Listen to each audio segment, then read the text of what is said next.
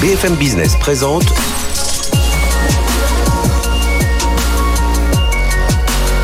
le magazine de l'accélération digitale. 01 Business avec Frédéric Simotel. Bonjour et bienvenue pour ce nouveau magazine 01 Business. On va parler de digital. On va beaucoup parler de cybersécurité aussi aujourd'hui. Vous allez le voir. Alors tout de suite, on va, s'engager avec le groupe Casino et Cyril Bourgeois, qui est le tout nouveau Chief Digital Officer du groupe Casino. On va parler de beaucoup de choses hein, autour de la logistique, des ventes e-commerce, mais aussi d'énergie. Vous allez voir tout ça et puis euh, euh, beaucoup de cybersécurité. Je vous l'ai dit, on aura euh, ce débat intéressant entre Bernard Duverneuil, le président du CIGREF, et puis Bernard Barbier, PDG de Bye Bye Cyber et ancien directeur général de la DGSE. Euh, qui justement euh, a sorti une tribune dans le monde avec deux autres compères sur euh, la cybercoercition et on reviendra sur cette tribune. Et puis deuxième partie de cette émission, on parlera de l'explosion des cyberattaques, comment faire face et nous aurons bien quatre DSI de très grands groupes, hein, les Mousquetaires, Enedis, ADP, Elior et puis représenté aussi par le, le CIGREF et on parlera de tous ces sujets. Allez, restez avec nous, c'est pendant une heure, c'est sur BFM Business. BFM Business 01 Business. L'invité. Allez, on démarre le digital au cœur de la stratégie du groupe Casino. Hein, c'est l'un des points importants. C'est la croissance du groupe Casino passera par le digital. Hein, tous les dirigeants à chaque fois le, le rappellent et les dirigeants en ont un avec nous. Il s'appelle Cyril Bourgeois. Bonjour Cyril. Bonjour. Vous êtes, euh, on vous a connu sur d'autres fonctions au sein du groupe Casino et on reviendra parce que vous les avez conservées hein, ces fonctions, notamment sur Relevancy qui est autour de la, des, des, des, médias, de la data. Enfin, on, on va reparler de tout ça. Aujourd'hui, vous êtes euh, Chief Digital Officer du groupe Casino, donc vaste programme pour euh, vaste programme. Tout, tout, ce qu'il y a, tout ce qu'il y a à faire. Euh, euh, ah, tiens, une, une, première question, justement. C'est quoi votre périmètre euh, Donc, l'ensemble du groupe Casino, ça veut, ça veut dire Cdiscount, ça veut dire. Enfin, vous êtes vraiment sur, sur toutes les, les marques du groupe Casino? Exactement. Le groupe, le groupe Casino, hein, pour le rappeler à vos auditeurs, mm -hmm. un groupe qui, qui réalise à peu près 35 milliards d'euros de chiffre d'affaires dans, dans trois pays principalement. La France, évidemment, qui est notre pays historique, le Brésil, avec GPA, le groupe GPA, mm -hmm. et la Colombie avec, avec Exito. Et on a dans tous ces pays une stratégie multi-enseigne, multi-format. donc on, on privilégie des formats différents en fonction de nos cibles. En France, Monoprix, Géant Casino, Casino Supermarché, Franprix, Petit Casino, et une présence très forte dans le e-commerce, notamment en France avec le site Cdiscount que nos auditeurs connaissent bien. Alors, euh, quelles leçons vous, alors justement avec l'étendue de, ce périmètre, quelles leçons vous tirez un peu de, cette pandémie? Donc, on a vu, je crois que alors, rien que pour la partie euh, casino, j'ai vu que c'est la, patronne des, hypermarchés qui disait les, ventes en ligne euh, multipliées par 50%, euh, ça représente 6 à 7% le e-commerce des ventes des, des, hyper. Donc, on voit explosion dans tout ça. Mais voilà, quelles leçons vous tirez par rapport à nos nouveaux modes de consommation hein, sur la vente en ligne, à la logistique aussi qu'il a fallu mettre en place, le drive, le click and collect. Euh, et puis voilà, comment on fidélise aussi ces clients qui qu'on ne voit plus forcément en magasin, qu'on voit en ligne, mais pourtant qu'on aimerait bien qu'ils reviennent un jour au magasin. Enfin voilà, comment ça se passe? Ah, plusieurs enseignements évidemment. Le premier enseignement, c'est que euh, les, les, équipes du groupe Casino ont été en première ligne, comme celles des mm -hmm. autres distributeurs, euh, dans cette dans cette pandémie. Et ça, c'est d'une certaine manière un motif de satisfaction, oui. euh, puisque les consommateurs se sont d'une certaine manière rappelés que la distribution alimentaire et non alimentaire était un quasi service public. Donc en période de crise, il est indispensable de pouvoir c est, c est... se nourrir et, et s'approvisionner. Et donc ça quand même, c'est quand même, ouais, quand même important de le rappeler. Dit le, le patron d'un de vos concurrents, la Carrefour, qui avait dit à ses salariés vous êtes les mains nourricières de, de, de la exact, France. Exactement. Et donc euh, vraiment les gens qui étaient au front, quoi. Et qui, mm -hmm. qui, qui, donc les magasins ont été ouverts, les équipes étaient présentes, nos entrepôts sont tous restés ouverts. Mm -hmm. euh, Cdiscount a, a approvisionné ses clients pendant toute la période de la crise.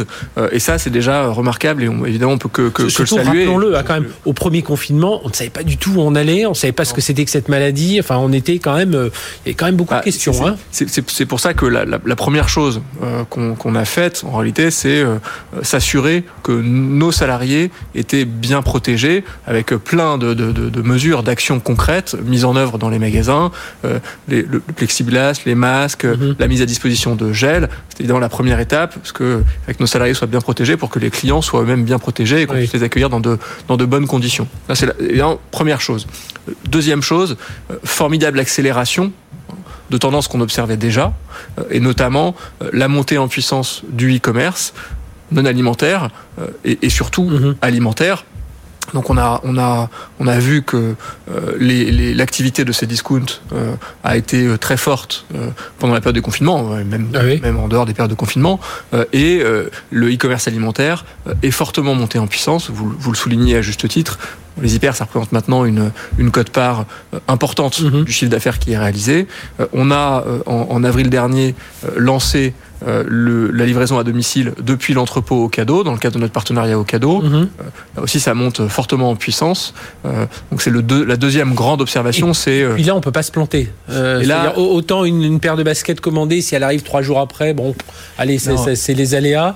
autant là, quand on est dans, dans l'alimentaire ou dans ou dans le non alimentaire, mais un peu urgent, si on a besoin des produits de, consommation courante, euh, cosmétiques ou je ne sais quoi, euh, voilà, on a envie de les recevoir quand même euh, en temps et en heure, tel que, tel que spécifié sur, sur le site au moment de la commande. Non, c'est clair. Bah, de toute façon, les, clients sont de plus en plus exigeants, ils ont, ils ont raison de l'être, et quelle que soit la catégorie de produit en réalité. Quand les gens euh, commandent un produit, ils ont envie de le recevoir le plus vite possible, dans des bonnes conditions, euh, euh, avec un distributeur qui respecte ou un livreur qui respecte une tranche horaire, et évidemment qui livre dans des bonnes conditions le produit. Donc ça, on était parfaitement, je veux dire, préparé puisque mhm.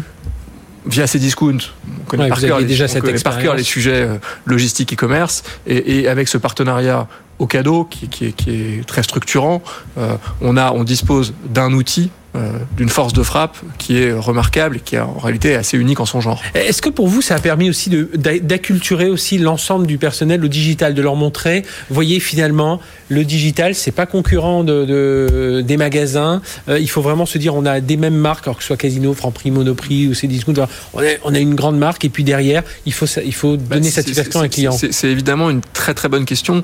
Hein, le, le personnel a maintenant pleinement conscience, ce n'était pas déjà le cas avant, que euh, tout ça, et, enfin que qu'au fond on répond à la demande du client, quel que soit le canal de, de, de distribution, le magasin, euh, le e-commerce, euh, click and collect, voilà. Donc et, et aujourd'hui le e-commerce a atteint une cote part importante du mhm. chiffre d'affaires et c'est bien la preuve que tout ça est un, est un, est un tout. Et évidemment, ça participe à l'acculturation hein, à la, de, de, de, notre, de nos salariés euh, qui aujourd'hui ne peuvent plus voir le e-commerce comme, comme, un concurrent, mais au contraire, c'est vraiment euh, comme un canal à côté, un canal à côté en partie prenante euh, de notre de notre activité. Euh, au, au, autour de la de la fidélisation client aussi, qu'est-ce qui a changé aujourd'hui? Qu'est-ce que vous quels sont les grands chantiers sur lesquels vous travaillez? Alors c'est un chantier auquel on a on a commencé à s'attaquer il y a il y a près de quatre ans maintenant en, 2017 avec euh, un objectif, être, euh, c'est l'objet même de la fidélité, hein, mhm. être euh, dans le quotidien de nos clients et leur offrir des services à valeur ajoutée, quel que soit le canal mhm. d'achat de, de, leur choix. et donc on a notamment lancé chez, chez Casino, l'application Casino Max, dont l'objectif était de proposer à nos clients des services à valeur ajoutée, promotion personnalisée, en fonction de, de ce qu'on sait du client, de ses mhm. attentes, de ses désirs, euh, et des services dans les magasins, euh, possibilité de payer directement avec son téléphone, euh, ce qu'on appelle le scan and go, la possibilité mhm. de scanner ah les produits, de payer directement son panier et de sortir du magasin sans avoir à passer par une caisse. et tout ça participe. C'était les premiers d'ailleurs à lancer le test on était, dans, Paris. on était les premiers à lancer, le test. Ça nous a, ça nous a permis de d'étendre les horaires d'ouverture des magasins. Mhm. là encore, hein, pour le bénéfice des clients, parce que quand on, dès lors qu'on considère que le e-commerce et les magasins ne forment, enfin, sont un tout. Euh, le e-commerce connaît pas de limite temporelle. Enfin, vous pouvez commander à 3 heures du matin ah si vous le souhaitez. Bon, bah, les magasins, pas encore tout à fait, mais, mais au fond, se dire que demain, un client, s'il le souhaite, peut aller faire ses courses euh, à, à, tard le soir, tôt le matin, euh, c'est mhm. finalement assez naturel. Et surtout qu'avec nos nouveaux modes de travail, de télétravail, on va être un exactement, peu complètement exactement. Et donc voilà, le, sur la fidélisation, le chantier auquel on s'est attaqué, et on sait hein, que la fidélité, la rétention des clients est extrêmement euh, importante euh, pour, pour, pour nous distributeurs euh, et, c'est la raison pour laquelle on a, on a décidé de lancer un chantier il y a maintenant 4 ans qui commence à vraiment vraiment porter ses fruits. Alors justement, tombe bien que vous d'un chantier lancé il y a 4 ans parce que Cyril Bourgeois, quand on est donc à la tête du, du, digital, de la stratégie digitale du groupe Casino, comment on réussit par rapport à cette pandémie à associer l'urgence voilà, il a fallu euh, réagir assez vite. Ah, ben vous le disiez, euh, des plans sur trois ans, sur quatre ans, euh, à équilibrer, enfin voilà, arbitrer plutôt qu'équilibrer, arbitrer un peu, un peu tout ça. Ouais, en fait, la, pandémie a été à la fois un révélateur mhm. du niveau de préparation des différents acteurs et un accélérateur formidable. Niveau de préparation, nos grands chantiers ont été lancés il y a, plusieurs années et on, en récolte les fruits aujourd'hui. Et, on en récolte d'autant, enfin, je puis dire, hein, d'autant plus les fruits que la digitalisation s'accélère. Mm-hmm. Donc, quand les chantiers que j'évoquais, au cadeau, c'est un partenariat qui a été conclu il y a trois ans maintenant. Et on a depuis euh, construit cet entrepôt euh, gigantesque qui nous permet de, de livrer. Euh, c'est avec les robots et tout ça. Avec des, avec, avec des, avec des robots, exactement. Qui, qui c'est les Britanniques, oui, quand on. C'est les leurs vidéos. Enfin, donc c'est évidemment très, très impressionnant. C'est vraiment un outil logistique et industriel remarquable qui permet de proposer un assortiment très large, jusqu'à 50 000 produits alimentaires à nos, à nos clients et de les livrer le lendemain, parfois même le, le jour même, en respectant un créneau de livraison euh, très précis et avec une, satisfaction client qui est euh, remarquable. Euh, le, ce que j'évoquais sur la fidélisation, c'est un chantier qui a mm en 4 ans et, en fait la, a dû accélérer a fonctionné comme, enfin, comme un accélérateur. Et ensuite, l'autre l'autre l'autre élément essentiel, c'est de réussir à conserver une, une motricité, une agilité très importante mhm. pour faire face à ces phases d'accélération. Et ça, ça, ça, ça, demande que les équipes soient très ouvertes au nouveau, enfin voilà, au, au nouveau sujet, au nouveau métier, etc. Et, donc ça, euh, là aussi, on, récolte les fruits de, de, de travaux préparatoires de cette manière, mhm. euh, et euh, aussi d'une culture qui existe depuis longtemps au sein du groupe Casino, une culture d'innovation c'est Discount, euh, le groupe s'est positionné dans le e-commerce non alimentaire euh, en 2000. Ça, quand même, c'était vraiment visionnaire de, la part du groupe. Je n'étais pas là à l'époque, mais c'était vraiment visionnaire. Euh, oui, Franprix, le Franprix a, mené une, une transformation remarquable euh, dans les dernières années, a revu son concept de magasin et, et poursuit une, une politique d'innovation constante. Et au fond, dans le, dans le, dans le commerce, ce qui importe, euh, c'est d'innover de, de manière constante, puisque le client change, ses attentes changent, et nous ne sommes que le reflet, si je puis dire, mhm. des évolutions de la société. Il faut qu'on s'y adapte le plus vite possible. Et des innovations, vous en avez aujourd'hui autour des services financiers, de Green Yellow. Tiens, parlez-nous de Green Yellow. C'est une, une, activité de, de euh, ces panneaux photovoltaïques, c'est ça notamment ouais. Exactement. Pas que, mais bah, ça, c'est, enfin, c'est la filiale, la filiale énergie, on va dire, du groupe Casino. Merci de poser cette question. Euh, c'est un, un, un parti pris du groupe, et je crois que peu de distributeurs le font, euh, de développer des services euh, connexes mhm. autour de nos métiers, autour de nos actifs, euh, au service de clients, que ce soit d'ailleurs des clients B2C ou des clients B2B. Grignello en a un très bon exemple. Grignello est né en 2008 euh, du constat qu'on avait des surfaces immobilières dont on ne tirait pas tout le parti euh, possible. Donc euh, des, des, magasins, des entrepôts. Et on s'est dit bah, pourquoi ne pas installer sur le toit de ces magasins, sur nos parkings, mhm. des, des, petites fermes photovoltaïques pour produire de l'énergie. Et c'est comme ça que, que, que Grignello est né. Une idée.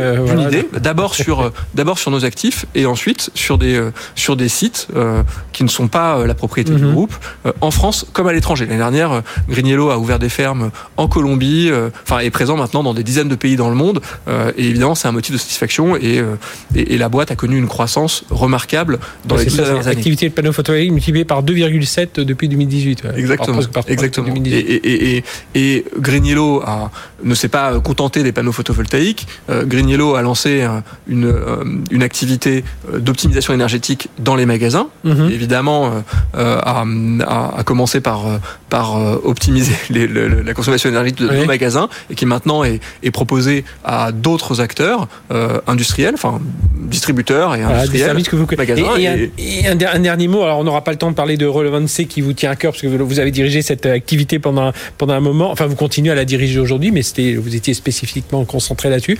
Euh, ScaleMax aussi, c'est pareil, c'est des data centers que vous utilisez. ScaleMax, c'est le même, c'est C'est un peu à l'image d'un grand acteur américain que l'on connaît. Vous dites, bah tiens, on a des data centers pourquoi pas proposer des services de cloud En fait, on a, on a de l'espace. Euh, on sait que, euh, enfin, il y a, y a, un constat qui est très clair, c'est que les gens ont de plus en plus besoin de, de calcul et d'hébergement de mhm. données. Euh, ça coûte cher et euh, notamment parce qu'il faut, euh, ça produit beaucoup de chaleur, il faut, il faut refroidir, et on s'est dit, avec une start-up qui s'appelle Carnot, mhm. pourquoi ne pas installer au plus proche du besoin de chaleur et du besoin de calcul euh, des petits data centers, et on, ensuite on commercialise la puissance de calcul disponible sur le marché auprès d'acteurs euh, bancaires, de studios mhm. d'animation, etc. Et c'est une activité qui, elle aussi, connaît une forte croissance. Euh, on l'a lancée il y, a, il y a deux ans. Euh, on a ouvert notre deuxième site tout début décembre et on compte pas s'arrêter là, évidemment.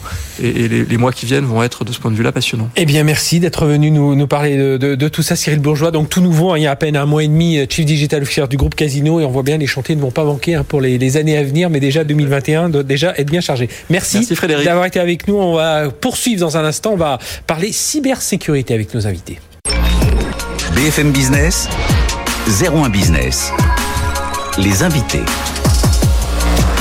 Je vous l'ai dit, grosse page cybersécurité que l'on va ouvrir maintenant et puis la, la deuxième partie de, de l'émission euh, avec nos invités euh, Bernard Duverneuil, président du CIGREF. Bonjour. Bonjour. Bernard, et puis DSI aussi euh, d'Elior, mais là aujourd'hui c'est au, au, nom du CIGREF hein, qui regroupe 150 entreprises et vous allez voir euh, avec beaucoup d'actions euh, et notamment en termes de, de cyber, c'est le, le, but d'aujourd'hui. Et puis Bernard Barbier, bonjour. Bonjour. Bernard, merci d'être avec nous, PDG de Bébé Cyber, c'est votre entreprise euh, là actuelle, mais vous êtes aussi ancien directeur général de la, euh, la directeur technique. Directeur technique, ancien directeur technique de la sécurité extérieure du, du, du GSE. Vous avez été DSI du CEA, du CEA et, et, vous êtes membre aussi, je crois, de l'Académie des technologies. Ouais, ouais. Toujours ça, c'est élu toujours... à l'Académie il y a trois ans. Et on, on, vous reçoit notamment alors pour une, une tribune euh, que vous avez sortie, euh, que vous avez publiée avec Jean-Louis euh, Gergorin, qui est ancien chef du centre d'analyse et de prévision du Quai d'Orsay, puis l'amiral Édouard Guillot, qui est ancien chef d'état-major des armées. La cybercoercition doit être combattue par une stratégie nationale et globale. On va en reparler dans un instant, mais c'est surtout que dans cette euh, dans cette tribune, vous citez dès le départ euh, la lettre du SIGREF adressée à Jean Castex, c'était mi-novembre, hein, 18-19 novembre, adressée de euh, à Jean Castex, parce que le SIGREF, les 150 euh, voilà représentants euh, DSI de, ces grandes entreprises s'alarment. Hein, on, revient sur ici les attaques par ransomware, multiplayer 4, enfin on pourrait, on aurait une liste comme ça de, chiffres impressionnantes. Et puis Là, la dernière attaque que l'on a vue aux États-Unis, bah, les pirates, ils s'attaquent plus à la banque. Maintenant, ils s'attaquent carrément à l'armurerie pour être encore mieux armés pour aller attaquer les banques derrière. Je caricature un peu. Euh, Bernard, qu'est-ce que vous, qu'est-ce que vous mettez en avant? Qu'est-ce que, quel est le, cri d'alarme que vous poussez dans cette lettre justement? Euh, vous venez de le dire, l'alerte, elle est sur le fait que sur ces deux dernières années, on assiste à une multiplication euh, des attaques. Alors, on ne parle plus de cyber-risque ou de cyber-menace, on parle vraiment de cybercriminalité. Mm -hmm. Et aujourd'hui, on a des bandes organisées qui attaquent non seulement nos entreprises, nos données, mais notre économie finalement. Oui. Donc euh, le, le, cri d'alarme, c'est celui de l'ensemble des grandes entreprises et administrations françaises qui se trouvent aujourd'hui confrontées à une menace qui est beaucoup plus importante que les moyens dont les entreprises euh, peuvent disposer pour, euh, pour faire face. C'est ce que vous déplorez hein. dans la lettre, je crois que vous déplorez, c'est vous dites les, les ressources qu'on qu alloue à cette défense finalement, on les alloue pas à l'innovation, à l'heure où justement, quand on voit les Chinois, quand on voit les Américains, bah, il, faut, euh, il faut innover assez vite. Vous mettez même un point sur les fournisseurs, hein, de, de les éditeurs, enfin tous ceux qui sont dans le monde amont, de, tous les fournisseurs de solutions informatiques qui ben, peut-être ne vous arment pas suffisamment. C'est vraiment les, les, les deux éléments importants. D'une part, un impact économique fort, non seulement parce que on a des outils technologiques qui coûtent de plus en plus cher, sur lesquels on investit de plus en plus, qu'il faut maintenir qu'il faut patcher et donc on continue à, à alimenter cette, cette, cette, économie de la sécurité logicielle. Oui. Mais évidemment, euh, sur le plan des, des coûts de l'entreprise, une attaque réussie, c'est catastrophique. On a eu des, on des vu, grands oui, exemples dans la presse. Si Donc ça, c'est le, le, premier volet, c'est un impact euh, économique fort. Le, le, deuxième volet sur lequel on, on s'interroge, c'est vraiment la responsabilité aussi des, des, fournisseurs, alors qui sont nos partenaires pour maintenir un niveau de sécurité correct, mais qui sont aussi partie prenante dans, ce, dans, mmh. dans, dans cet écosystème. Et on a une difficulté aujourd'hui à bien identifier la responsabilité, parce que oui. finalement, euh, on vous livre des logiciels qui ont des vulnérabilités, mais petit à petit, vous devez payer pour corriger les, les vulnérabilités les unes après ouais, les autres. Toujours, la responsabilité n'est pas claire. Oui, c'est toujours ce qu'on dit. C'est un peu facile de toujours faire porter la, la faute à ben, les, faut mieux davantage, même s'il faut toujours le faire sensibiliser les utilisateurs, ou de dire bah oui, mais les mises à jour, faut les faut, faut, faut aussi les, euh, les, les faire fonctionner. On, on va on, on, va revenir euh, là-dessus. Vous, Bernard Barbier, qu'est-ce que vous demandez vous dans cette dans cette tribune notamment, parce que évidemment vous partez du même constat et vous le citez, hein, la lettre euh, du CIGREF. Euh, et pour vous, voilà, on n'est pas assez attentif. Enfin, on, on, s'investit pas, que ce soit en investissement d'argent, mais aussi en investissement de, ressources, d'efforts autour de cette cybersécurité? Oui, globalement, mais je crois que c'est surtout, on a, pour nous, il y a une vraie rupture, je dirais, dans le système. Hein, qui est lié à qu'on a vu il y a un an, puisqu'on a écrit euh, le mot le, le mot cybercoercition, l'a inventé il y a un an, mais dans une tribune juste pendant le FIC. Et euh, en fait, ce qu'on voit et pourquoi on a réécrit, on a proposé cette tribune au monde, c'est que en un an, on a vu qu'il y a une évolution majeure. Hein, les rançons logiciels multipliés par quatre, et puis surtout cette cette opération réussie des services russes, qui est pour moi extraordinaire en fait. Hein, J'appelle ça extraordinaire parce que et qui euh, présente un vrai problème, hein, puisqu'ils ont volé euh, l'armurerie de, mm de FireEye, donc ce qui risque de poser beaucoup de problèmes dans le futur. Et ce qu'on voit, c'est que cette euh, rupture stratégique dans la menace, elle ne s'accompagne pas d'une rupture stratégique, je dirais, dans la réflexion. Hein, moi, j'ai vécu euh, personnellement euh, la réflexion 2007-2008. Hein. Mhm. J'étais directeur technique à la DGSE. Et on, je pense que sous l'impulsion du président de la République de l'époque, on a vraiment, il y a eu une vraie réflexion stratégique qui a conduit quand même à une évolution majeure, création de l'ANSI, anticipation de la création du ComCyber, et puis pour euh, mes équipes, bah, des très grands projets techniques pour, vous, pour vous, ce que vous dites, c'est que de la même façon que quand on a des avions qui, qui survolent notre espace aérien et ils n'ont pas le droit, ou des, des, bateaux étrangers qui viennent dans nos eaux territoriales, ça devrait être la même chose aussi en termes, en termes cyber. Si on vient nous chatouiller dans nos, dans nos bases de données, qu'elles soient dans les entreprises ou qu'elles soient dans l'administration ou dans les mairies, on a vu même des mm. toutes petites administrations aujourd'hui. C'est ce qui change aussi aujourd'hui, hein, c'est qu'on voit, ils s'attaquent à tout, hein, les petits hôpitaux, les, les, euh, les, les, les, les, petites mairies. Euh, voilà, il, faut, il faudrait qu'on ait des moyens de, riposter. Nous, ce qu'on a, bon, ce qu'on a identifié, bah après, bon, mais c'est que certains pays, donc il y a certains pays, on peut citer la Russie, hein, certains pays, euh, je dirais, Russie, Corée du Nord, Corée du Nord, Iran, Chine, etc., ont, décidé d'avoir une stratégie globale, euh, je dirais, de coercition numérique, mhm. donc d'agir euh, globalement sur un pays. Alors par des, par la cybercriminalité, mais on voit quand même que les plus grands cybercriminels sont quand même euh, plus ou moins pilotés par ces États. Hein. Mhm. Monsieur Poutine s'en est pas caché d'ailleurs. Hein. Et en même temps, par des actions de l'État. Et on voit bien que tout cet ensemble, les entreprises n'ont pas les ressources pour se défendre face à, finalement à des pays. Là, on est, ce sont peut-être des cybercriminels, mais derrière, il y a des pays. Et donc l'État, à un moment donné, doit se défendre. Et la défense pure ne marche pas. Donc, euh, et ce, pour moi, le, contre, contre-réagir à ces menaces, c'est le rôle de l'État. Parce mhm. que pour moi, seul l'État doit, doit, pour vous, doit réagir en fait. Pour, vous, parfois, on fait trop de réponses au cas par cas, c'est ça? On, voilà, on, Oui, et puis on est beaucoup trop euh, défensif. Mhm. On est dans une position de défense. Alors, euh, est-ce que la meilleure défense, c'est la défense? Moi, j'en suis plus du tout persuadé. C'est clair que ce ne sont pas les entreprises privées qui doivent attaquer, contre-attaquer, mhm. le hackback, hein, comme on dit, mais pour moi, c'est vraiment le rôle de l'État.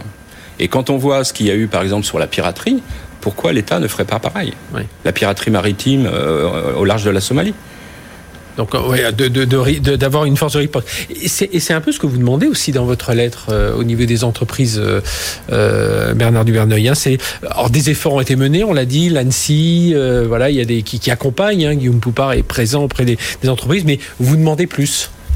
Oui, je crois que on est bien bien en phase à la fois sur le constat et sur les moyens d'action. Ça revient, je pense, dans, dans les missions de, de l'État de défendre euh, à la fois les entreprises, son économie, euh, tout autant que les citoyens. Et, et j'ajouterais même que défendre les entreprises contre des, des piratages de, de, données, par exemple, c'est aussi défendre le citoyen mmh, qui voit ces données euh, euh dérobées. Donc le, le, le, constat est bien partagé et l'action au, au niveau de l'État français probablement, mais peut-être aussi au niveau européen, mhm. doit être mené à la fois sur, euh, sur le plan judiciaire euh, et, et, policier, probablement avec euh, beaucoup plus mhm. de collaboration et des moyens. Parce que là aussi, on a l'impression que les enquêtes, parfois, ça s'arrête un peu à nos frontières, et puis on se dit, bah oui, c'est des Russes, c'est des Coréens du Sud, des, des Coréens du Nord, c'est et puis oh, ça va pas tellement plus loin. J'imagine pour vous, ça peut être un peu, un peu, un peu rageant. Hein, bah, pour l'instant, on a vraiment le sentiment d'une certaine impuissance donc euh, les entreprises sont, sont, les victimes et les citoyens sont les victimes. Euh, et aujourd'hui, les moyens d'action sont, sont, extrêmement limités. Mhm. Et les, les, les, preuves de euh, culpabilité sont toujours un peu discutables. Et, et, donc le constat à, à ce stade, c'est qu'on n'a pas de euh, moyen de, de, de, de, se défendre, certes, mais de, contre-attaquer, pas du tout. Donc euh, une, une, problématique qui est pas forcément au niveau des, des entreprises qui, je le répète, ont fait beaucoup plus euh, ces dernières années et ont investi massivement, mm -hmm. ont des équipes importantes qui font des, des patchs euh, délivrés oui, par les éditeurs. De collaboration, enfin, on le voit aussi. Pour autant, on, on, ne pourra pas seul se mm -hmm. continuer à se, à se défendre. L'ANSI fait un, un, un, travail formidable avec des, des expertises extrêmement reconnues, euh, mais il faut bien dire que la mission de l'ANSI s'arrête aussi euh, à un certain stade. Et je me pose oui. la question sur l'ensemble de l'économie française, parce que quand on est OIV des, ou OSE, des, ça va. Oui, déjà au début c'était que les OIV, l'ANSI, puis ils, ils, se sont étendus. Voilà, donc les, les, les, missions, à, à, notre avis, doivent s'étendre, ou en tout cas avoir une, une ANSI euh, bis pour l'ensemble euh, des, des, entreprises. Et, et c'est ce que vous dites hein, aussi dans votre tribune, euh, je vous ai interrompu à ce moment-là, mais vous dites, euh, voilà, il pourrait, qui peut riposter? Il y a la DGSE, il y a le commandant interarmé de la lutte informatique, euh, au niveau français, au niveau européen, comme le dit Bernard, Bernard Barbier. Ce qu'on voit, c'est par exemple les, les, Britanniques, qui sont quand même très pragmatiques, viennent de créer une entité qui s'appelle la National Cyber Force, -hmm. qui est une joint venture entre les différentes entités étatiques dans un objectif vraiment de riposter et de dissuader. Je pense que la, la défense pure, les, les, entreprises ont le rôle de défendre leur périmètre pur de l'entreprise, mais on voit bien que la menace, elle ne s'arrête pas à la frontière d'entreprise, oui. elle est globale. Et il faut que l'État couvre cette menace globale par des moyens de défense, mais aussi des moyens de dissuasion. Et ça, c'est le rôle de l'État pour le faire. Oui, c'est comme euh, ce, que, ce que vous disiez tout à l'heure, vous parliez de, de, de la, la, Somalie, des actes de piraterie, c'est comme dans le, dans le oui. monde... J'aime plus dire ce monde réel, parce que le numérique, c'est le monde réel aussi aujourd'hui. Mais voilà, c'est ce qui se passe ah. aussi. On, on montre qu'on est armé, on montre qu'on a, des, des, des, frégates privés, armées. Il y a des navires privés commerciaux qui se sont fait euh, rançonner en, au large de la Somalie. Bon, et hop, on a mis des Il y a eu effectivement des problèmes humains, il y a eu des morts. Hein. Mm -hmm. Mais là, l'Europe a réagi, et en particulier la France a pris euh, la tête d'une coalition européenne qui a été très efficace. On n'en mm -hmm. parle plus maintenant de cette piraterie. Et, et donc aujourd'hui, pour et vous, il faudrait... Cette piraterie cyber, pourquoi ne pas faire pareil? Mm -hmm. Et, la France pourrait très bien prendre la tête d'une coalition européenne. Et, et, ça voudrait dire qu'aujourd'hui, pour vous, les réglementations ne sont pas assez euh, si poussées, réglementations euh, françaises, européennes, pour, bah, pour aller chercher, pour aller disais, plus loin euh, Bernard? président du c'est que quand on regarde les actions juridiques, judiciaires, en fait, en général, ça s'arrête à la frontière russe ou à la frontière mmh. chinoise. Donc on n'arrive pas. Il euh, y a très très peu de. Bon, en gros, il y a très peu. Les seuls qui ont été arrêtés, c'est parce que il y a des Russes ou d'autres, mais disons, des gens du pays de l'Est qui ont eu le malheur d'arriver dans l'espace Schengen. Mmh. Mais sinon, et comme vous dites, un, un, une intrusion dans notre espace aérien ou nos eaux territoriales, notre ambassadeur pourrait être appelé, mais une intrusion dans nos bases de données, il y a peu de. Enfin, pour l'instant, oui, on rappelle pas. Il n'y a pas vraiment de réaction. Voilà, je prends un exemple, oui. mais. Euh... Eh bien, on va, on, va poursuivre. Merci euh, Bernard Barbier d'être venu nous, nous, parler de tout ça, ancien directeur technique de la, de la DGSE. Puis euh, voilà, vous conseillez aussi des entreprises avec euh, BB Cyber. Merci d'être avec nous. Bernard Dubernier, vous restez avec nous. On va accueillir d'autres DSI. On va poursuivre ce débat. Merci. Allez, on se retrouve tout de suite pour la deuxième partie de l'émission. BFM Business présente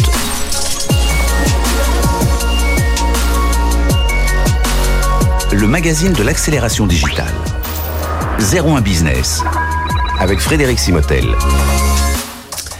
Allez, je vous l'ai dit, un gros volet cyber, euh, cyber défense, cybersécurité aujourd'hui, explosion des cyberattaques. Comment faire face hein, On l'a dit, les ransomware euh, multipliés par 4, des cibles tous azimuts. Aujourd'hui, c'est les grands groupes, c'est les petites mairies. Tout le monde est attaqué. Évidemment, des inquiétudes pour l'avenir, notamment parce qu'il y a une pression supplémentaire avec le télétravail euh, euh aujourd'hui. On va en parler avec euh, nos invités. Bernard Duverneuil qui reste avec nous. Merci. DSI Delior et qui parle au titre du CIGREF, hein, qui rassemble 150 entreprises. Et justement, avec nous, bah, d'autres membres du, du, du CIGREF. Jean-Claude Laroche, DSI Nédis, bonjour. Bonjour. Jean-Claude, euh, Christophe Fleuret, DSI du groupe Les Mousquetaires, bonjour. Bonjour. Euh, Christophe et Gilles Lévesque, DSI du groupe ADP, bonjour. Bonjour Frédéric. Euh, Gilles, bah tiens, on va démarrer avec Gilles. J'ai vu une étude sortie en décembre 2020 sur, alors je sais plus qui l'avait fait, sur 150 RSSI interrogés. 56% estiment que leur direction ne prête pas assez attention à la stratégie de cyber. Est-ce que ça veut dire Est-ce qu'on peut encore dire aujourd'hui que les organisations en France ne sont pas assez préparées? Est-ce qu'il y a un manque de compétences, manque de moyens C'est dur, dur de généraliser, mais ce qu'on peut dire, c'est qu'en tout cas, dans les cinq, cinq dernières années, il y a eu beaucoup, beaucoup d'efforts faits par les mhm. entreprises pour monter le niveau de protection. Hein, la cybersécurité, c'est un ensemble. Il y a une partie effectivement protection, et puis il y a une partie euh, qui est une partie réponse à l'incident. Donc c'est vrai qu'on a beaucoup travaillé ces dernières années sur la partie protection, c'est faire monter nos, systèmes de défense, mhm. et que là on bascule plus vers la vers la la réponse à l'incident. Euh, donc euh, je pense que les, enfin, j'ai pas de chiffres précis en tête, mais je pense que les budgets ont quand même été multipliés par par euh, un facteur important. On était à peu près 1 ou 2 du, de la dépense IT en, 2014-2015. Maintenant, on est plutôt entre entre 6 et 8 Oui, c'est ça. on dit souvent au-dessus de la barre du 5 Voilà, un peu au-dessus de du 5 Alors c'est vrai que mhm. selon les entreprises, selon les domaines, peut-être que la et puis il faut la formation. Enfin, voilà. Mais je pense qu'il y a beaucoup beaucoup d'efforts ont été faits et, et le sujet maintenant, c'est vraiment de, de de, enfin, ce qui a été dit tout à l'heure, c'est que bon, la cyberprotection a ses limites, mhm. et il faut aussi qu'on ait de, de l'aide pour passer dans, dans, ce qui a été dit sur la cybercoercition. C'est ce qu'on dit d'ailleurs, euh, Christophe Fleuret, c'est ce qu'on disait tout à l'heure avec Bernard Duverneuil dans la lettre hein, donc, que le CIGREF a adressée à, Jean Castex, c'est aussi des fournisseurs qui, euh, alors je sais pas s'ils s'impliquent pas assez, je sais pas si c'est exactement le bon terme, mais euh, voilà, qui parfois leur réponse est de dire oui, ben faites la mise à jour, c'était des attaques d'un nouveau type qu'on ne savait pas, auxquelles on ne savait pas répondre, et là aussi vous vous demandez aussi, euh, à travers euh, voilà tout, tout euh, en tant que membre du CIGREF, davantage d'implication de ces, de, ces fournisseurs, même s'ils sont déjà bien présents. Et puis on imagine, bon, ils font tout aussi pour que ça, ça passe le moins possible. Alors peut-être juste pour prolonger le propos de, Gilles euh, sur euh, est-ce que ce sujet de la cybersécurité est dans les priorités de l'entreprise? C'est dans les top 3 priorités du DSI et c'est dans les priorités d'un maximum de COMEX, et de conseils d'administration de mhm. grandes entreprises. Aujourd'hui, c'est vraiment un sujet de prioritaire qui est traité euh, très sérieusement et qui est une source d'inquiétude pour les conseils d'administration et les COMEX. Donc je ne pense pas qu'on puisse dire dans les grandes entreprises que ce sujet soit négligé. Les budgets suivent effectivement, mais c'est clairement à l'agenda de tous les CA, de toutes les grandes entreprises. Mhm. Mes collègues autour euh, confirmeront. Euh, pour ce qui est des, produits des fournisseurs, euh, est-ce que les fournisseurs en font assez Sans doute jamais assez. Mais si, je faisais un parallèle avec d'autres domaines, un des points qui nous manque, c'est le fait qu'à aujourd'hui, il y a pas, ou très peu, à, part quelques initiatives de l'ANSI qui sont très bien pour des usages particuliers, il n'y a pas de certification ou de normes ou de standards. il y a un label. Un label qui permet de se dire, lorsqu'on achète un produit, quel qu'on soit son origine, bah, on a une garantie minimale euh, du fait que ce produit est conforme à un certain nombre de règles de sécurité et qui permet au client qui l'achète de l'utiliser avec un certain niveau de confort. Tout ça, ça n'existe absolument pas dans le domaine de l'informatique et du mhm. digital. C'est aux risques et périls du client. Mhm. On a acquérant une solution, de faire avec les failles, les risques, les défauts, les travers, euh, les défauts de qualité, les défauts de sécurité, euh, et de pallier à ces défauts. Mais aujourd'hui, on est dans, ce, dans, dans, cette situation sur le marché et parmi, euh, parmi l'appel les, du CIGREF euh, euh, auprès du Premier ministre, il y a un des points qui concerne cela, c'est-à-dire faire en sorte de mettre en place une régulation, des moyens qui permettent d'avoir des certifications. quand vous achetez un jouet, il y a, il y a un label mmh. NF. Ça vous garantit un certain nombre de choses autour du jouet. Quand vous achetez un produit informatique, un produit digital, pour les entreprises, comme pour le grand public d'ailleurs, ah vous n'avez aucune assurance d'aucune nature. Mhm. Ça, c'est un point qui est certainement nécessaire et sur lequel on a besoin de faire grandir euh, notre environnement et, les régulateurs, euh, de façon à ce qu'on parvienne à avoir un marché qui ne soit pas le Far West, mais qui soit réellement plus encadré et qui permet d'avoir des assurances euh, pour les clients qui achètent des produits. Euh, aujourd'hui, euh, Jean-Claude Laroche, justement, on parlait d'assurance, alors de cyberassurance. Euh, les, assureurs, ils, ne demandent pas, ils, ont aussi peut-être leur rôle à jouer. On n'en a pas de décis autour de cette table d'un groupe d'assurance, mais ils ont aussi leur rôle à jouer, les assureurs. Peut-être pourraient-ils aussi, enfin j'imagine que vous les associez bien entendu à, cette démarche. Alors les, assureurs, ils jouent un rôle évidemment dans la couverture du risque cyber. Mm-hmm. la couverture du risque cyber, en fait, elle, elle doit être effectuée de multiples manières. On l'a dit, il y a des actions de protection euh, qui doivent être euh, menées, il y a des actions d'organisation, des actions en termes RH. Euh, bon, il, subsiste un risque pour les entreprises, quels que soient les efforts qu'ils consentent à se protéger. Je vais vous donner un chiffre simplement, ça vous donnera une, idée de l'ampleur du problème. L'an dernier, en 2020, il y a eu plusieurs centaines de vulnérabilités qui ont été publiées par des éditeurs de logiciels, des fournisseurs de produits ou de systèmes d'une maison comme Enedis. Plusieurs centaines.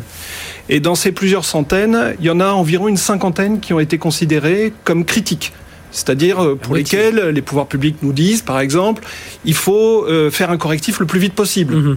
Bon, évidemment, quand vous faites un correctif sur votre ordinateur personnel, ça vous prend peut-être une heure.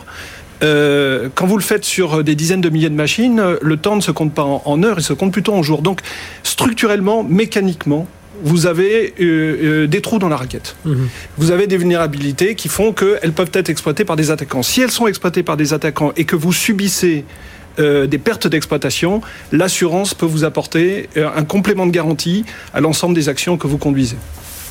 Et, alors, autour de tout ça, vous pensez que les, assureurs pourraient aussi appuyer euh, cette démarche du, du CIGREF de dire bah, nous aussi on veut. Euh, je parle pour, l'instant pour la partie euh, rôle auprès des, fournisseurs informatiques. Je mets dans l'eau les éditeurs, mais aussi ceux qui, ceux qui sont derrière les entreprises de services. Bah, je pense que évidemment c'est l'intérêt de tout le monde d'aller dans le même sens. En fait, toute la démarche du CIGREF, elle consiste à dire les entreprises, elles sont face à un risque qui est colossal, qui les dépasse, qui est un risque pour l'ensemble de l'économie, et c'est l'ensemble des acteurs concernés qui doivent travailler ensemble à couvrir ce risque les pouvoirs publics, les entreprises utilisatrices, les fournisseurs, mais bien évidemment aussi les compagnies d'assurance.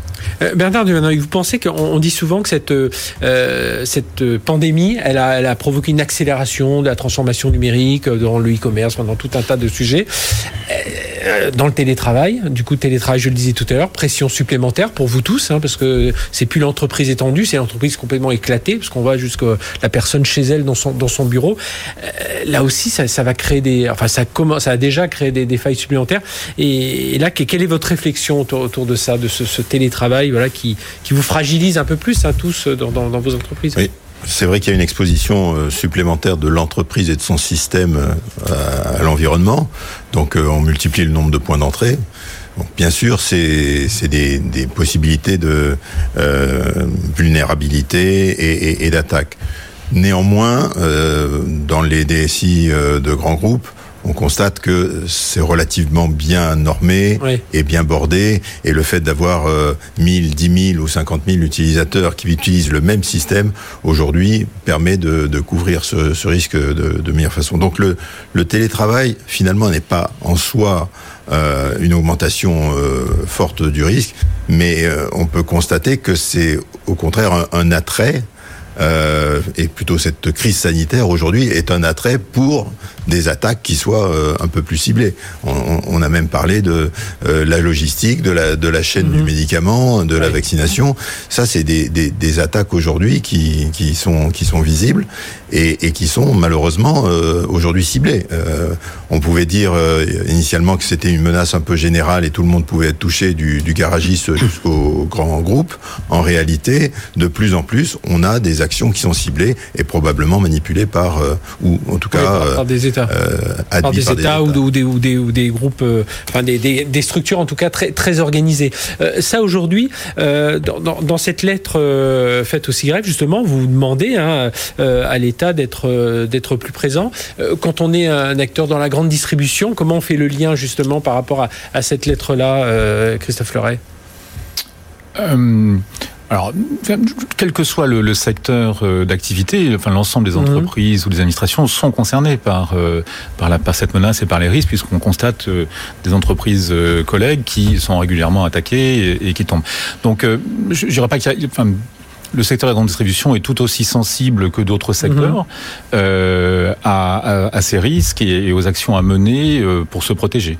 Euh, moi, j'ai rejoint le groupe en des mousquetaires il y a trois ans et demi. J'ai été surpris euh, de voir le, le, la préoccupation de nos dirigeants et de, et de nos adhérents euh, autour de, de, la, du risque cyber. Ils y sont vraiment extrêmement sensibilisés euh, et très attentifs aux mesures que nous prenons autour de cela. Et moi, je suis régulièrement questionné sur ce point pour piloter l'ensemble des risques euh, inhérents à notre activité, mhm. sur la supply chain, effectivement, sur la logistique, dans les points de vente, dans nos usines euh, agroalimentaires, euh, sur l'ensemble de, des périmètres de, de l'entreprise.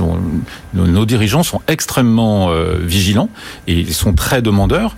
Et, ça se traduit également par des augmentations très significatives de budget euh, pour nous équiper avec les moyens humains et techniques pour lutter contre l'ensemble de ces attaques. Parce que la grande distribution ne fait pas exception, elle est aussi cible d'attaques au quotidien, comme à peu près tous les secteurs. Oui, parce qu'on le dit, hein, il y a du frauduleux, il y a de la déstabilisation, toute bête. C'est vrai que si on imagine euh, pendant les confinements, s'il y avait eu des attaques sur les logistiques et tout ça, qu'on n'était pas, les gens ne pouvaient pas être livrés, voilà, ça, ça pouvait jouer ce, ce rôle de, de déstabilisation. Euh, on, on, parlait de ce côté euh, humain. Moi, dis souvent que Gilles Lévesque, là, là c'est facile de faire porter sur l'humain. Là, on sensibilise toujours davantage. Puis je pense que les gens, peu à peu, commencent à un peu mieux réagir. Mais est-ce qu'il y a aussi, en termes de compétences aussi, est-ce qu'on a ce cruel manque de compétences dans vos équipes euh, euh, Là, pour vous, aujourd'hui, c'est l'une des faiblesses. Euh, vous en parlez dans la lettre, d'ailleurs, de, formation, compétences Alors, c'est un, un, sujet aussi qui anime beaucoup le, le CIGREF, sur la formation, sur la conversion de, de certaines expertises aujourd'hui vers la, la sécurité. Euh, et, et, on sait bien que non seulement on manque euh, de personnel euh, compétent au sens large européen, mmh, oui. euh, on a une vraie pénurie d'informaticiens, mais sur la sécurité encore, oui. encore plus, puisque c'est un, un, domaine d'expertise encore plus élevé, où là les niveaux de formation sont, sont plus importants, et on a de moins en moins de, de capacité à, à l'échelle de, de, la France ou de l'Europe. Mmh. Gilles et, et, notamment, je pense, sur la partie réponse à incident, c'est-à-dire qu'on a parlé tout à l'heure des assureurs ou de l'ANSI, euh, c'est vrai que sur la partie protection, euh, mais le, le, le, sujet principal quand il y a une attaque, c'est de pouvoir réagir vite et de pouvoir solliciter rapidement des équipes qui, qui, qui mmh. viennent en support et en soutien, parce que si vous traitez l'attaque très rapidement, elle a forcément ouais. moins de profondeur. Et, et on pense qu'aujourd'hui, dans les moyens, euh, je veux dire, globaux, et si plusieurs entreprises étaient attaquées en même temps, il n'y aurait pas forcément les moyens de... Oui, parce que l'ANSI, de... c'est quoi? Voilà. 600, 600 personnes? Je sais plus combien ils sont aujourd'hui. 6 à 800 mais... personnes, je crois ouais, qu'ils voilà. ont, ils ont encore un plan de croissance, mais, ouais. mais aujourd'hui, même globalement, parce que le, le, moi je pense qu'un des gros avantages de la cyberassurance, bien évidemment, c'est ça peut être la couverture euh, économique des dommages, mais c'est aussi la capacité à venir vous aider lorsque vous subissez une attaque mm -hmm. pour, pour, pour contrecarrer cette attaque. Mais je pense qu'aujourd'hui, si, je ne sais pas, mais moi, 5-6 grosses entreprises françaises étaient attaquées en même temps, on aurait du mal à trouver les ressources sur le marché pour nous aider à, à, à freiner ces attaques. Donc je pense que le, le vrai, il y a une forte tension sur le marché et le vrai sujet est vraiment sur ce qu'on appelle ces red teams qui viennent, vous, qui viennent aider en cas, en cas de problème, au-delà au -delà de la protection. Il euh, y a, y a ce, euh, cette tendance aussi qui s'est davantage développée, euh, Jean-Claude Roche, c'est la collaboration. Si on le voit, euh, vous parlez régulièrement entre vous autour de la cyber, on sent quand même qu'il y a cet esprit alors, que défendait Guillaume Poupard. Il dit qu'il faut que les entreprises collaborent, communiquent entre elles, y compris quand elles sont entre concurrents. Et là aujourd'hui, c'est ce qui se passe quand même aujourd'hui. C'est une oui, ça, on n'est pas encore au stade où on souhaiterait, on souhaiterait être, euh, pas seulement entre nous d'ailleurs, hein, mais, mais aussi entre nous et les pouvoirs publics. Ouais. Pourquoi? Parce qu'en en fait, on a besoin euh, d'avoir un niveau d'échange très intense sur euh, l'intensité de la menace et sur la réalité de la menace lorsque l'un d'entre nous est attaqué. C'est-à-dire lorsque l'un d'entre nous est attaqué, on a besoin très rapidement que circule entre nous l'information de qu'est-ce qui s'est passé exactement, quelle est la nature de cette attaque et quels sont les gestes techniques euh, à faire pour euh, essayer de s'en prémunir déjà au plus vite. Euh, un dispositif structuré qui permettrait de faire ça et qui permettrait de faire ça en étant aussi alimenté par les pouvoirs publics, aujourd'hui ça n'existe pas. Donc ouais. on fait des choses de manière. Chacun très... s'en mis à sa gestion de crise telle qu'il la pratique. Euh... Oui, et puis on, se, on, essaie de se parler entre nous. Ouais. Mais euh, on n'est pas un, là avec un dispositif qui soit un, un, dispositif vraiment structuré dans lequel il y a un partage d'informations, y compris partage d'informations sensibles entre personnes qui en connaissent, mm -hmm. entre euh, les pouvoirs publics, puisqu'on sait bien que les pouvoirs publics ont parfois beaucoup plus d'informations que nous et que ça filtre pas forcément très très bien dans, au sein de nos entreprises. On a parfois, on va parfois à la pêche aux, aux oui. informations. Et puis évidemment de manière plus horizontale entre nos différentes entreprises. Bon, ce dispositif-là qui permettrait euh, de regrouper des personnes de confiance qui ont à en connaître sur la nature de la menace et sur ce qui se passe exactement, ça n'existe pas vraiment. Ça existe plutôt au niveau technique entre les structures qui s'appellent les CERT, mm -hmm, les, oui. les, les Computer Emergency mm -hmm. Response Teams, euh, qui se partagent par exemple des, indic des, indicateurs de compromission ou ce genre de choses. Mais euh, j'allais dire au niveau managérial, puisque là on est face à un risque qui est un risque d'entreprise ou un oui. risque économique, euh, aujourd'hui ça, ça, manque. Et, et donc ça fait partie des choses sur lesquelles nous nous interpellons les pouvoirs publics en disant on a besoin d'aller plus loin dans un dispositif de concertation structuré entre nous et qui soit extrêmement réactif en cas d'attaque, même si évidemment à la maille du SIGREF on, fait des choses entre mhm. nous, bien, évidemment, bien, évidemment, Le, terme souveraineté, il est, il est important aussi, Christophe Leray, aujourd'hui, d'avoir, parce qu'on sait c'est un marché bon, dominé par les, acteurs américains. On a quelques bons acteurs français, hein, notamment les, les, les Thales, l'Orange Cyberdéfense, les, voilà, il y a quelques, quelques gros qui sont là, mais ça pour vous, c'est voilà, quelle est votre réflexion autour de ça le terme souveraineté et, ou le terme euh, confiance. Mhm. Euh, oui, c'est un vrai sujet. Euh, aujourd'hui, la France, l'Europe sont majoritairement des colonies digitales, principalement des États-Unis, mais aussi un petit peu et peut-être bientôt de plus en plus de la Chine. opérationnellement parlant, les entreprises, les administrations, les organisations en France, en Europe sont dépendantes de fournisseurs en temps réel euh, qui sont euh, dans d'autres pays. Mhm. États-Unis principalement, mais également euh, de plus en plus en Chine.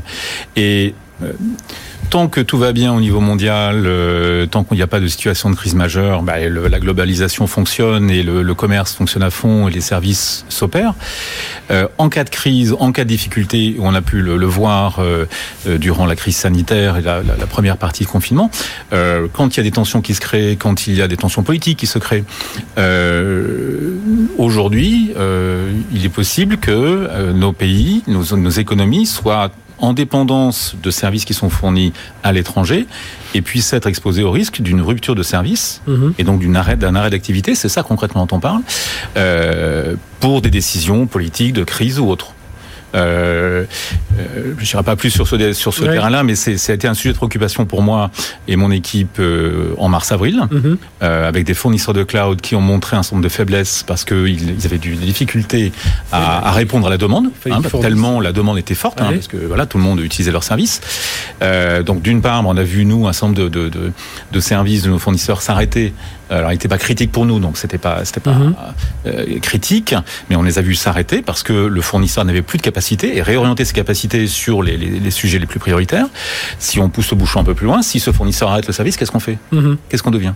Oui il y a des vrais sujets de, de, dépendance et donc de souveraineté effectivement, y compris au niveau opérationnel, puisque aujourd'hui l'informatique, le digital irrigue l'ensemble de l'entreprise, l'ensemble des administrations et de la vie quotidienne de, de tous les citoyens. Mhm. Oui, non, mais ça, ça, m'inspire. C'est pas du tout dans le monde numérique, mais c'est vrai qu'au tout début, rappelez-vous, au tout début des, des euh, bah, il y a un an, tout juste, mhm. quand on parlait du, du paracétamol, on s'est rendu compte que 90% de notre paracétamol était euh, fabriqué en Chine. On s'est dit finalement, c'est pas à peine qu'ils nous envoient un jour, le jour où ils veulent nous attaquer, mais qu'ils bloquent simplement les frontières et puis on n'aura plus d'aspirine ou pas Absolument. Et concrètement, en fait, si on se parle de, de digital, euh, ce qu'on utilise tous, enfin toutes les entreprises et, et beaucoup de, de, de milieux euh, depuis le début du confinement en télétravail, c'est-à-dire tous les moyens de visioconférence, quelle que soit la marque, je ne parlerai pas de nom de marque de mhm. produit, si ça s'arrête, on fait quoi? Ouais. sur ce oh bah, sur, sur, ce sujet, je pense qu'il y, y, a une petite notion à laquelle il faut faire peut-être attention, c'est il y a la cybercriminalité ordinaire, et là je pense que la souveraineté ne nous aidera pas. Puis il y a la cybercriminalité d'État, hein, on l'a pu le voir récemment avec euh, Fire, FireEye ou SolarWind, euh, je crois qu'on en a parlé juste avant. Euh, et, et, et, sur ce second sujet, enfin ce second point, il y a un vrai sujet, parce qu'effectivement c'est la, la cybercriminalité organisée par des États mm-hmm. contre des États, là la souveraineté a, a joué pleinement. Après sur la, la cybercriminalité ordinaire, qui, qui, sont le phishing, qui sont les, les malwares qui circulent un peu partout, euh, c'est certainement une autre, une autre histoire. Qu'est-ce qu'on peut attendre de plus, euh, Jean-Claude Laroche? On en parle beaucoup. Alors, la formation, évidemment, doit être encore plus forte parce qu'en plus, on va être de plus en plus vers va aller de plus en plus vers l'identité numérique, hein, qui, euh, bah, ça fait, ça peut être une faille aussi, mais ça peut être aussi une force si elle est bien maîtrisée cette identité numérique. On parle aussi de, mettre davantage d'outils avec de l'intelligence artificielle qui puisse capter, qui puisse un peu capter ces, des, signaux faibles et puis ou alors des, des process, des scénarios qui se reproduisent euh, là, vous attendez beaucoup de ce type de technologie, à la fois euh, technologie, puis la, la formation, sensibilisation? La, la, la, réponse, le, le niveau aujourd'hui de, de, la menace est tel que la réponse est tous azimuts. Hein. Oui. Elle est euh, une réponse humaine. On a, on a parlé des compétences. C'est une réponse technologique. Toutes les technologies sont les bienvenues, y compris les plus pointues, y compris dans le domaine de l'intelligence artificielle. Et c'est une réponse organisationnelle. Et puis, euh, ce qu'on est en train de dire, c'est que même quand on met tout ça en batterie euh, à la maille de nos entreprises, ça, ça, ça, ne, ça ne, suffit plus. Je vous donnais, je vous donnais encore un autre chiffre. Tiens, mm -hmm. une entreprise comme Enedis, euh, en 2020, elle a subi 49 vagues de phishing, d'attaques en, phishing, c'est-à-dire quasiment une par semaine. Mhm. Donc, même... rappelez-nous combien de salariés? 30 euh, voilà. Mais des vagues de phishing, euh, bon, c'est ce qui veut dire que en fait, quand euh, des, salariés reçoivent massivement des, mails, et d'ailleurs tout à l'heure on parlait du télétravail, mais même plus que le télétravail, la, pandémie est une opportunité pour du phishing, parce que mhm. si je vous envoie aujourd'hui un mail qui est très bien fait, dans lequel je vous dis ouvrez cette pièce jointe, vous aurez tout ce que vous voulez savoir sur les vaccins. Oui. C'est ce qui se passe d'ailleurs. Il y, a quand même une probabilité non négligeable pour que vous ayez envie d'aller regarder ce qu'il y a dans la pièce jointe. Bon, et donc euh, on voit bien que sur euh, sur une vague de, de, phishing par semaine auprès d'une population étendue, bah, vous avez un risque forcément non négligeable de de, de, euh, de vous faire de vous faire de vous faire hacker. Donc en fait, toutes les réponses sont bonnes à prendre, mais ça ne sera jamais des protections à 100%. Et vous avez toujours en face un attaquant qui va choisir le point de vulnérabilité que de toute façon, quels que soient les moyens que vous consacrez et quelle que soit la bonne volonté que vous y mettez, vous n'arriverez pas à couvrir. Mhm. Euh, Bernard Duverneuil, la lettre euh, Jean Castex est partie le 18, 18, 19 novembre. Euh, aujourd'hui, c'est, est-ce qu'il y a eu des échanges? Est-ce que déjà il y a des, pistes de, travaux qui, ont été engagées? Alors oui, il y a eu de premiers échanges avec un cabinet ministériel, avec... L'ANSI dépend hein, d'ailleurs, je crois, du, Premier ministre. Premier ministre, oui, tout à fait. Enfin, SGDN et donc du Premier ministre. Donc euh, oui, les échanges ont commencé. Les pistes sont donc sur euh, les axes qu'on a pu euh, évoquer dans, dans, notre lettre et certaines peuvent faire l'objet effectivement d'actions concrètes de la, de la part de, de l'État. néanmoins, c'est une collaboration puisqu'il y a un continuum entre ce que peuvent faire les entreprises elle-même, mhm. ce que peut faire le SIGREF pour organiser par exemple du partage d'informations, de l'alerte, mais on passe euh, rapidement à de l'alerte au, au, renseignement. Donc euh, il s'agit de faire de la veille pour les entreprises, mais du renseignement aussi pour euh, pour l'État. C'est pas c'est pas l'entreprise qui va le faire. Et de la même façon, l'entreprise se défend. C'est pour ça quand, quand, vous dites que doit faire le gouvernement, c'est ça. Quand il s'agit pas d'aller attaquer votre enfin, vos concurrents directs, mais c'est quand même de montrer que vous êtes voilà, présent, du renseignement. Et puis les les moyens euh, judiciaires et policiers, la coopération à l'échelle européenne, et euh, peut-être aller jusqu'à euh, la capacité de, de, riposte ou en tout cas de dissuasion mhm. pour pour un État.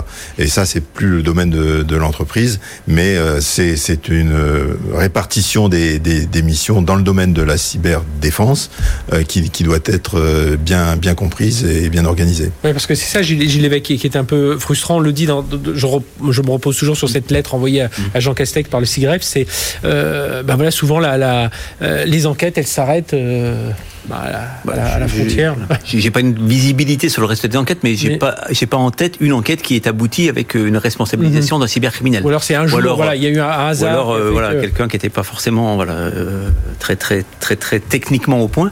Mais la plupart des, des, des, attaques restent impunies. Hein, et, aujourd'hui, je pense que l'outillage légal n'est pas, n'est pas au bon niveau. Il n'y a pas, il y a pas une, une possibilité de recours en justice qui nous permette à la fois de nous protéger, puis à la fois de, de comment dire, d'être un peu dissuasif. Surtout qu'il peut y avoir une certaine inquiétude, hein, Christophe Fleuret, quand on voit en tant piratage du code source Windows. Alors il faudrait descendre un peu dans les détails pour voir exactement euh, jusqu'où se sont pénétrés ces pirates et ce qu'ils comptent faire derrière. Mais voilà, quand on est DSI d'un grand groupe, on s'y dit Moi du Windows, j'en ai. Euh, c'est quoi votre réflexion à partir de ça? Euh, c'est d'abord euh, d'abord le, le, des initiatives nouvelles qu'on lance pour euh, se protéger mieux, continuer à se renforcer face à une menace qui va encore aller croissant. Mhm. On peut s'attendre effectivement après après ce vol massif qui a eu lieu sur la société FireEye à la fin de l'année dernière, à ce que une fois que les les, les les cybercriminels auront bien fait le tour de tous les outils de protection sur lesquels ils ont mis la main et de toutes les armes sur lesquelles ils ont mis la main, euh, ben, lance une nouvelle salve d'attaques renouvelée d'un type nouveau sur lequel on n'est pas préparé et sur les, auquel il va falloir faire face. Donc on essaie de se préparer et, et de, de, de, continuer à renforcer nos défenses. Mais au-delà de, de, ce que font les entreprises, moi je pense que c'est important et c'était vraiment l'objet du courrier du CIGREF euh, euh, au Premier ministre, c'est que nous, enfin au-delà de ce que font les entreprises et les administrations, quel est le dispositif qui peut être mis en place par l'État, par l'Europe, qui permette d'avoir un dispositif complet mhm. hein, de régulation, de règles, de, de, de, législation mhm. et de moyens de, défense, de contrôle et d'attaque. Mhm. Euh, aujourd'hui, c'est bien le sujet dont on parle. Et c'est euh, c'est un sujet extrêmement pointu, extrêmement technique, donc qui n'attire pas forcément l'attention euh, de nos dirigeants, mais c'est bien ça dont on parle. Ouais. Oui, c'est pour, ça qu'on a. Non, c'est pour ça que j'avais relevé aussi cette tribune menée pour, pour voir des anciens militaires, des GSE, etc. Mais voilà, qui, qui attire un peu l'œil dessus. Euh, Bernard Duverneuil, pour conclure, le, le, là vous attendez quoi? Il y, a, il y, a, une réunion, qui, enfin voilà, une, la, prochaine étape, c'est quoi? Oui, on, on, poursuit les discussions avec avec les cabinets ministériels, ça c'est certain. et puis moi, j'appelle de de mes voeux, c'est l'occasion de le, dire, euh, des, travaux euh, euh, concrets dans le cadre de l'appel de Paris, puisque ça a été lancé l'année dernière par le président Macron, une coopération internationale. Le CIGREF s'est montré prêt à collaborer et à travailler dans, ces groupes. donc nous, nous sommes tout à fait prêts à, à fournir nos, nos idées, nos propositions et, et, construire ensemble euh, ces moyens de, de, défense. Et puis on l'a pas cité, mais Thierry Breton aussi euh, peut jouer, enfin va jouer un rôle puisqu'il a lui-même, en plus de ses Digital Service Act euh, euh, au niveau de la protection par rapport au Gafa, il a aussi lancé cette stratégie de cyberdéfense européenne sur laquelle on peut espérer quelques actions au niveau des, où il y aura certainement des actions au niveau des entreprises. Messieurs, merci tous les quatre d'être venus. Voilà, ainsi se termine notre notre émission. À, à nouveau, excellente année à tous et puis ben, on est reparti hein, pour un an de voyez, il va y avoir beaucoup de sujets, et malheureusement beaucoup de sujets sur la cyber, certainement dans les semaines et les mois à venir. Excellente semaine sur BFM Business. BFM Business, 01 Business, le magazine de l'accélération digitale.